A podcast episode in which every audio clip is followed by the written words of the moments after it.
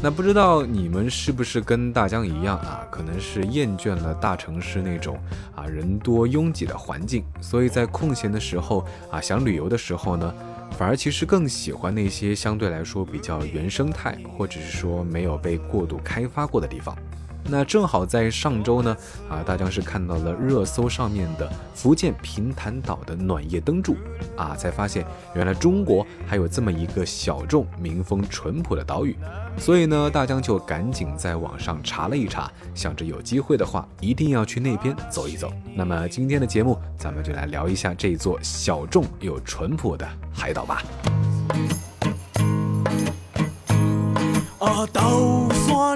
平潭岛呢，也叫做海坛岛。那因为岛上时常是东来蓝气弥漫，所以呢，它又有另外一个非常文艺的名字——蓝。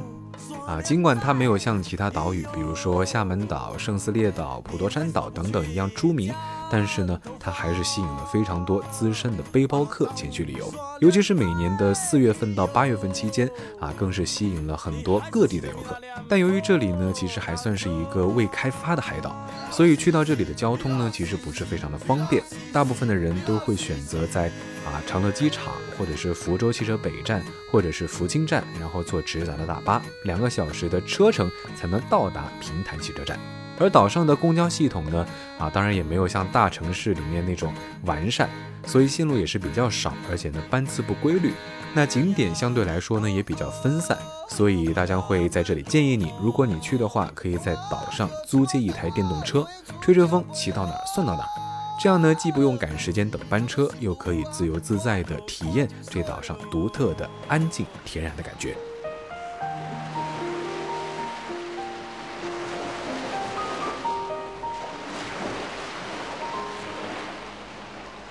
那么来到这里呢，你骑着车随便在一条路上穿梭，到处都能看到这样的场景啊！一边是一望无际的大海，另外一边呢就是大片大片错落有致的石错啊！这些石错呢，其实就是当年渔民为了抵抗海水的腐蚀，用一块块彩色的石头垒建而成，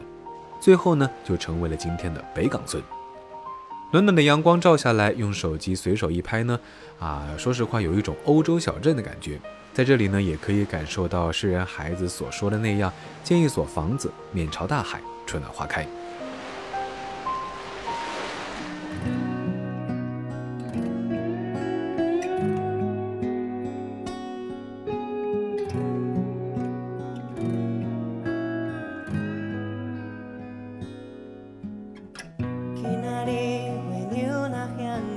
这里的红砖瓦青石条到处都充满着闽南建筑的气息，而且呢，这里的房子还有一个特点啊，那就是当你用一根棍子敲击房子上面的石头的时候呢，每个石头都会发出不同的声音。尽管这里肯定不能跟城市中的环境相比，但是呢，北港村里还是有非常多有趣、有文艺气息的咖啡馆啊、民宿、酒吧、餐厅等等。你可以参观当地的文创店，随便找一家咖啡厅，坐在窗边，吹着海风，听着浪花拍打岸边的声音，领略这个村庄的独特魅力。休息片刻之后呢，再沿着文创一条街往前走，你就会看到一个渔船停靠与避风的港湾，堤坝上堆满了非常多的渔网，不时的呢还可以听到商人在路边叫卖的声音，可以在这里买一份当地的特色小吃海蛎饼。啊，它是用新鲜的海蛎肉加上猪肉碎、包菜、面糊等等搅拌混合之后，再倒入油锅里面炸。啊，做法呢其实跟上海的萝卜丝饼是有一点点相似的。那价格呢也是非常的便宜。吃过的人都说呢，虽然这个海蛎饼啊可能会油了一点，但是美味的味道呢会让你好吃到舌头都咬下来。如果恰好赶上渔民出海回来呢，那会杀价的朋友们还可以用非常便宜的价格买到最新鲜的鱼货啊，比如说啊梭子蟹啊、虾菇啊、鲍鱼、海鱼等等，买上一点带回民宿，不用多复杂的烹饪方法处理，最简单的蒸煮就非常的好吃。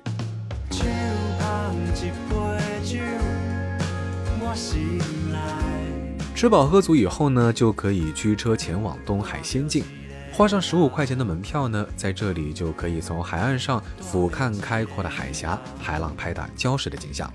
听当地人讲呢，在东海仙境里面最有名的就是仙人井以及仙人谷。那这里的仙人井呢，其实是因为海水的腐蚀形成的天然景点，从岸上到海底的落差非常的大啊，整体看起来呢就像是一个巨大的天井，底部呢有三个自然形成的洞穴与海洋相通，那涨潮的时候会有白浪翻腾，非常的壮观，给人有种俯瞰人间的感觉。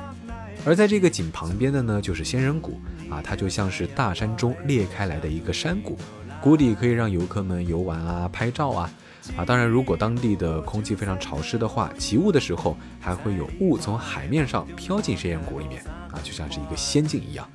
由于岸边呢是比较湿滑，而且地上呢有非常多的凹凸不平的鹅卵石，所以为了防止意外跌倒，来游玩的朋友们一定要记得准备好防滑拖鞋啊，千万不要穿夹脚拖或者是凉鞋，毕竟出来玩安全第一。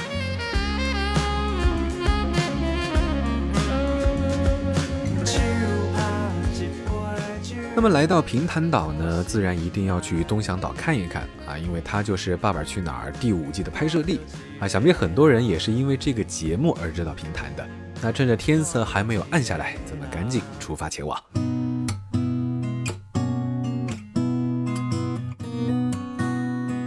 其实听到很多人说这里是一个欣赏日落最好的地方啊，由于它是一个离岛，所以呢需要从平潭上的流水码头坐船过去，十五块钱一个人，二十分钟左右就能够到达。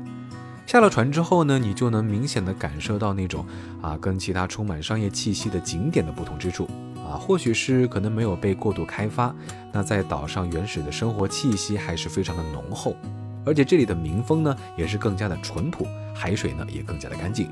尽管呢，只有一片略显简陋的石头房，还有躺在街巷里面那些懒散的猫猫狗狗啊，并没有什么特别有名的景点。但是这里呢，同时是观看日出和日落的好地方。位于东翔岛的最东边呢，有一个南摩奥沙滩啊，在那里呢，你可以看到清晨的日出；而位于最西边的芦田奥沙滩，你可以看到最美的落日景观。夕阳的时候呢，海上的余晖是非常的漂亮的，粉色的天空和海水交错在一起，吹着海风，躺在草地上，非常的惬意。啊，不赶时间的朋友们呢，还可以在这里留宿一晚，因为这里没有像城市一样的灯光污染，所以晚上的星河是特别的美的。那如果你是会拍照的朋友啊，估计又是刷爆朋友圈的好机会。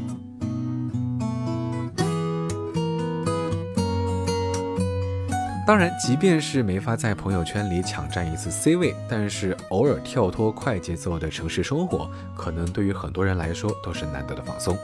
当然，如果你身边还有自己的爱人、家人或者是朋友的话呢，应该会是一次非常特别的回忆了。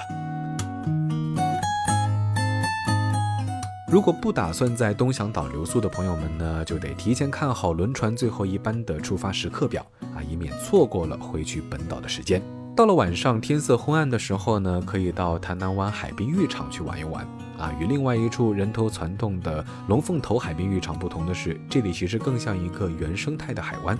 海滩面呢非常的平缓，沙子细如粉。夏季的潭南湾呢会聚集非常多的人啊，因为说了白天可以玩各种各样的水上休闲运动啊，比如说什么沙地摩托啊、水上游艇啊、滑板、冲浪、骑马等等。但是到了晚上呢，这里会更像是一个不夜场，会有很多的烧烤派对啊、篝火晚会等等。啊，有些商家呢还会举办海鲜自助餐啊，什么螃蟹呀、海虾呀、梭子蟹啊、皮皮虾，在这里都能吃到。啊，想想呢就让大江流了满桌的口水啊！一群人聚在一起，坐在细软的沙滩上，喝点小酒，配着海鲜，听着海滩边上店家放的音乐，聊聊天，玩玩游戏，非常的舒服。但是由于还没有完全的开发，所以周围的住宿条件说实话比较一般，大多数呢都是那种普通的渔家乐。如果不介意环境舒适度的朋友呢，还可以在海滩上租借一个帐篷啊，跟另外一半在海滩上听着夜晚的海浪声入眠啊，等待着第二天一早的日出，想必一定是非常非常浪漫的吧。但是由于在海边啊，日夜的温差还是非常大的，所以如果想要体验这种以天为被、以地为床的夜晚，记得一定要带上保温的睡袋啊，以免晚上睡觉的时候被冻醒。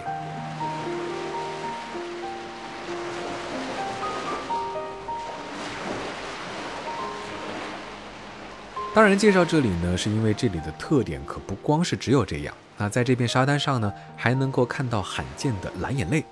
啊，尽管在平潭岛的红岩山庄、龙凤头、长江澳等其他地方都能看到，但是呢，这里是出现几率比较大的地方。一般来说，湿气很大的日子，如果恰巧吹起南风的话呢，就有很大的概率能够看到蓝眼泪。啊，不知道大家有没有看过前几年非常著名的电影《少年派的奇幻漂流》？就像里面的场景，大片大片散发着蓝色荧光的大海啊，就像是水里面有萤火虫一样，随着海浪拍打在岩石上，是不是有一种穿越到另外一个世界的即视感呢？那有些专门来看蓝眼泪的背包客呢，会一个海滩一个海滩的寻找啊，可能这种追逐也像是我们的生活，生活中的蓝眼泪对于有些人来说，可能是爱情，可能是事业，也有可能是一个小小的心愿，即使最后可能不一定会看到或者是找到。但我相信，没有一个人会因为曾经努力追寻这件事而感到后悔。